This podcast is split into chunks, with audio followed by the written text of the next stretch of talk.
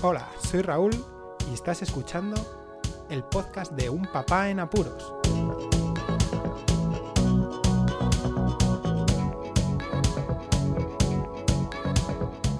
Hola, Poz Escuchas, bienvenidos a un nuevo episodio desde el confinamiento, desde la cuarentena del podcast de Un Papá en Apuros.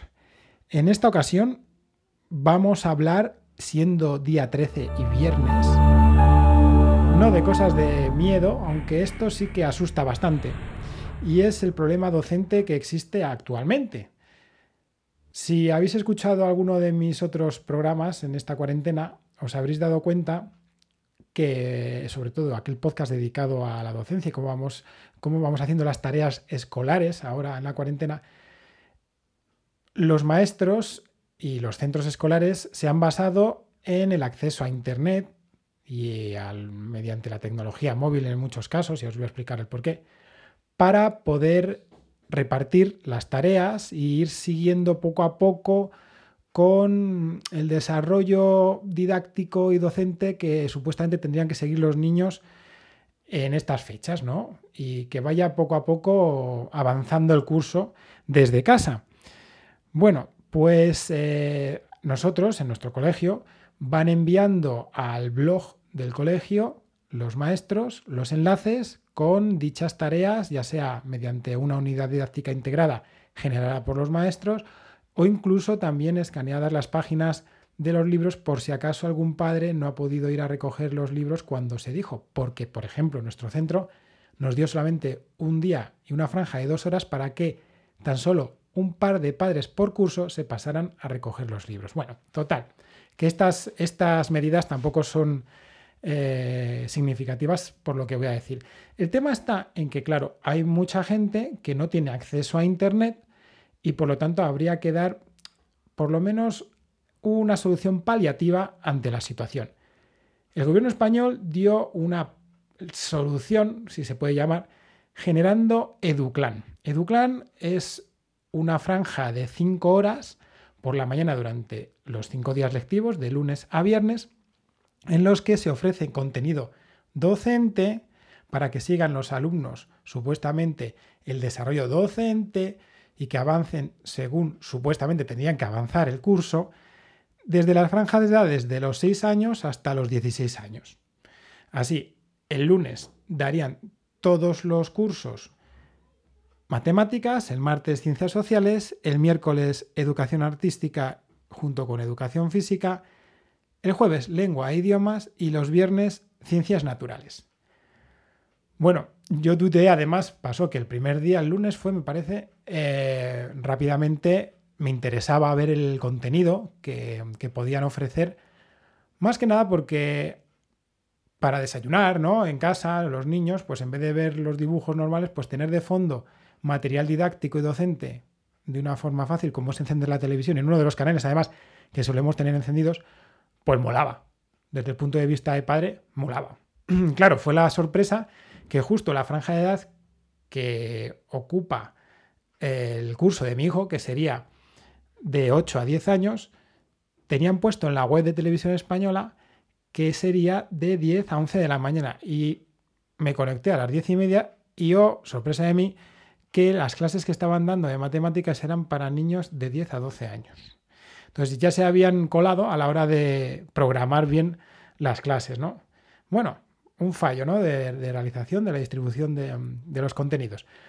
Pero claro, esto va más allá.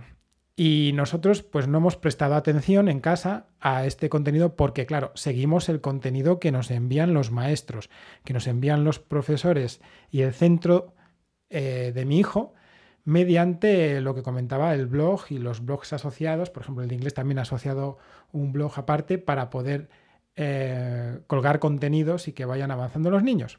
Bien. El problema existe que parece ser, según toda la comunidad docente y sobre todo la comunidad docente en matemáticas, que son los que se han movido antes, han puesto el grito en el cielo porque parece ser que el contenido que se da en, este canal Educlan, en estas franjas dadas por el gobierno, pues no es acorde al currículo de matemáticas que tiene que seguirse, ni tampoco a la docencia que se tiene que impartir, con eh, temas y materiales que están desfasados y que además, pues eh, parece ser que puede ser la causa principal, que ha sido todo a matacaballos, ha sido de, de, deprisa y corriendo, perdón, porque se generó una parrilla de 300 horas de material docente días antes de ponerse en marcha, siendo asesorado el ministerio por 10, 10 eh, especialistas. Parece ser. Bueno, solo voy a leer literalmente de un artículo que colgaré y que pondré en las notas del audio de Luis J. Rodríguez, que es el presidente de la Comisión de Educación de la Real Sociedad de Matemáticas de España. Y dice, citando, Entendemos que han hecho lo que han podido en ese tiempo y agradecemos mucho la intención, pero lo que se ha demostrado en esos vídeos contradice el currículo de matemáticas. Por ejemplo, se enseña a los alumnos cómo hacer la raíz cuadrada a mano, algo que no está contemplado desde hace décadas. O se trabaja con unidades de millones y billones en primero y segundo de primaria, cuando no se contemplan estas cantidades. Bueno, la verdad es que visto lo visto, pues sí que es verdad que yo también estoy algo desfasado en cuanto a la docencia, ¿no? Porque tampoco los centros son muy específicos a la hora de demostrarnos los objetivos anuales ni las competencias que tienen que adquirir nuestros hijos. Sí los globales, pero no a lo mejor muy específicamente. Yo recuerdo, bueno, que la, obtención de la raíz cuadrada yo sí que la tuve que hacer a mano. Así que, bueno, son cosas que, mm, que, que me ha chocado, ¿no? Y añade además que lo peor de todo es el tipo de aprendizaje que proponen, pues plantean unas matemáticas muy mecánicas y rutinarias reducidas a cuentas, cálculos y mera memorización de fórmulas, justamente lo contrario de lo que intentamos transmitir los matemáticos. Bueno, eso es en parte por las matemáticas, ¿no? Que choca que no se ponga eh, toda la carne en el asador para poder dar una enseñanza de calidad a nivel estatal, aunque sea utilizando un canal como es un, un Educlan en este caso, que igual ha sido eso, ¿no? Ha sido demasiado a matacaballos. Pero bueno, más que nada, ahora os voy a comentar el por qué el desastre desde mi punto de vista. Pero antes, os voy a dejar con una promo, un audio promocional de una red de podcast que tiene que ver con la cultura. Vuelvo ahora.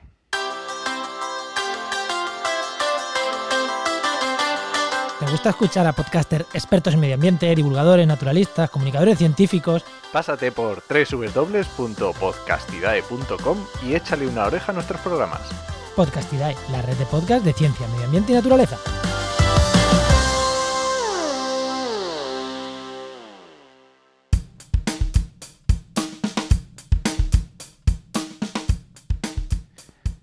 Bueno, el desastre ya no solamente viene por el hecho de Duclan, que sí que tiene tela porque mm, aparte de la cagada ¿no? a la hora de programar las clases, ya cuando me levanto estos días y me levanto con los pequeños, es, hay ocasiones en las que me he dado cuenta que, no sé, como que me chocaba ¿no? el contenido que, que ofrecían. Y hoy, por ejemplo, nos hemos levantado con ciencias naturales y claro, eso me toca a mí, ¿no? Ya que soy doctor en biología, específicamente biología molecular, y aunque no soy muy de campo, me encanta mucho mm, las clases de ciencias naturales que, son más ¿no? de, biología, de zoología, muchas veces, de, mm, de, animales, de plantas. Y hoy tocaba eso, me, ha chocado porque tocaba, mm, vamos a estudiar los animales y han dado en ha sido como en 5 o 10 minutos, no sé cómo ha sido, un repaso a todo el reino animal que según estaban, estaban enseñándolo con dibujos muy chulos, era una mezcla como para enseñar a niños de preescolar y luego pasaban muy rápido con el tema de los órdenes y bueno, que tampoco había que dar muchas clases de taxonomía, pero sí que mi hijo no se quedó con la idea, ¿no? De, de cómo estaban divididos, aunque les agrupasen esos, ellos, era una sensación extraña la que, me, la que me chocó, como que les trataban de niños y a la vez querían darle la información mm, ajustada a su edad o no. No lo sé. La verdad es que no lo sé.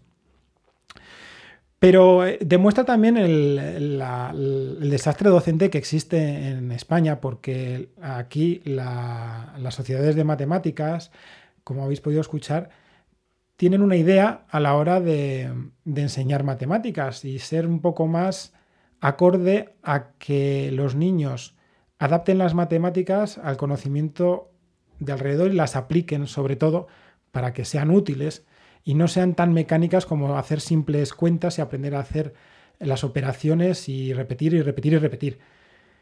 El problema de España es que cada centro va por su lado y hay algunos que eligen dar por proyectos y otros que eligen dar mediante el método de toda la vida, siguiendo lo que hay que seguir, otros con las UDIs que están mal diseñadas, ya que los maestros no son editores, desgraciadamente es así, y pueden tener un gran conocimiento docente, pero yo creo que deberían de, bascular más sus recursos a la hora de enseñar y no de tener que Mm, editar y, fabricar unas unidades didácticas integradas como son. Entonces los niños están un poco perdidos y luego pasan a otros niveles como es bachiller y se rompe porque allí también no siguen unas, una, un, sistema docente que pueda seguir todo el mundo, ¿no? Si existe por proyectos y luego cambian al método o incluso que han estado toda la vida, toda la primaria trabajando por proyectos y luego llegan al instituto, que es más temprano de lo que era nuestro instituto en nuestra época, ¿no? Al acabar la GB, pero eh, con 13 años, 12 años, mm, les ponen un método clásico de empolle de tal y, no, no, son capaces de adaptarse el primer año. Y conozco casos que las han pasado mal, otros, muchos no. Pero bueno, que el desastre está en que no se ponen de acuerdo en, los centros ni en las comunidades autónomas para seguir a rajatabla un orden didáctico y docente y que todos estén preparados para ello y que en cada clase no tenga que ir a su bola ni nada por el estilo. Y bueno, lo del inglés ya es de traca. Ya haré un podcast dedicado al tema del idioma porque es increíble. Y claro, yo como papá en apuros, me veo en la tesitura de decirle a mi hijo, pues mira, mejor no veas esto porque pues como que no va contigo, ¿no? Durante esta semana lo que ha sido, lo que he hecho ha sido mirar el tema de educación artística y educación física, porque me ha hecho gracia, ¿no? Que enseñasen también a bailar y a, moverse con la televisión y bueno, en fin que ha sido curioso. De todas formas, ante el tema de Duclan, mirad, voy a ir corriendo y le voy a preguntar a Marcos lo que me dijo el otro día, que me hizo mucha gracia cuando estaba, bueno, el otro día no, esta mañana, cuando estábamos viendo la, la televisión con ciencias naturales. Ahora vuelvo. Marcos, mira, que te voy a preguntar lo que te he dicho antes también. ¿Qué me dijiste esta mañana cuando viste las clases de ciencias naturales de la televisión con tu hermano? Pues que como era de los nombres de los animales y de algunas cosas de los animales, pero aparecían con dibujos que parecían para mis hermanos. Y fíjate lo pequeños que son. O sea que... Me da clase. Bueno, voy a dejar ya el podcast que se me ha colado el pequeño de la familia tras entrevistar a su hermano. Nada más. Espero que opinéis al respecto, que compartáis el podcast y así genere más opinión. Y suscribíos si no estáis suscritos. Recordad, esto es una serie de podcasts. Si no habéis escuchado el primero, es el número 85. Muchísimas gracias por escucharme. Un saludo y hasta luego. Podéis contactar con un papá en apuros mediante el correo electrónico abierto las 24 horas del día, unpapaenapuros@rauldelapuente.com. También podéis seguir las cuentas de Twitter y Facebook oficiales, arroba unpapaenapuros. Estamos en todas las plataformas de podcasting y para que incluyáis el programa en vuestro gestor de podcast favorito podéis utilizar la dirección corta bit.ly barra. Para que no os preocupéis, toda la información sobre el podcast se encuentra en unpapanapuros.rauldelapuente.com y también en las notas de cada episodio. Por cierto, no os olvidéis de dejar una reseña en iTunes, dar un me gusta en iBox y compartir cada episodio en las redes sociales. Así nuestro podcast será más visible y llegará a más gente. Muchas gracias, Poz Escuchas.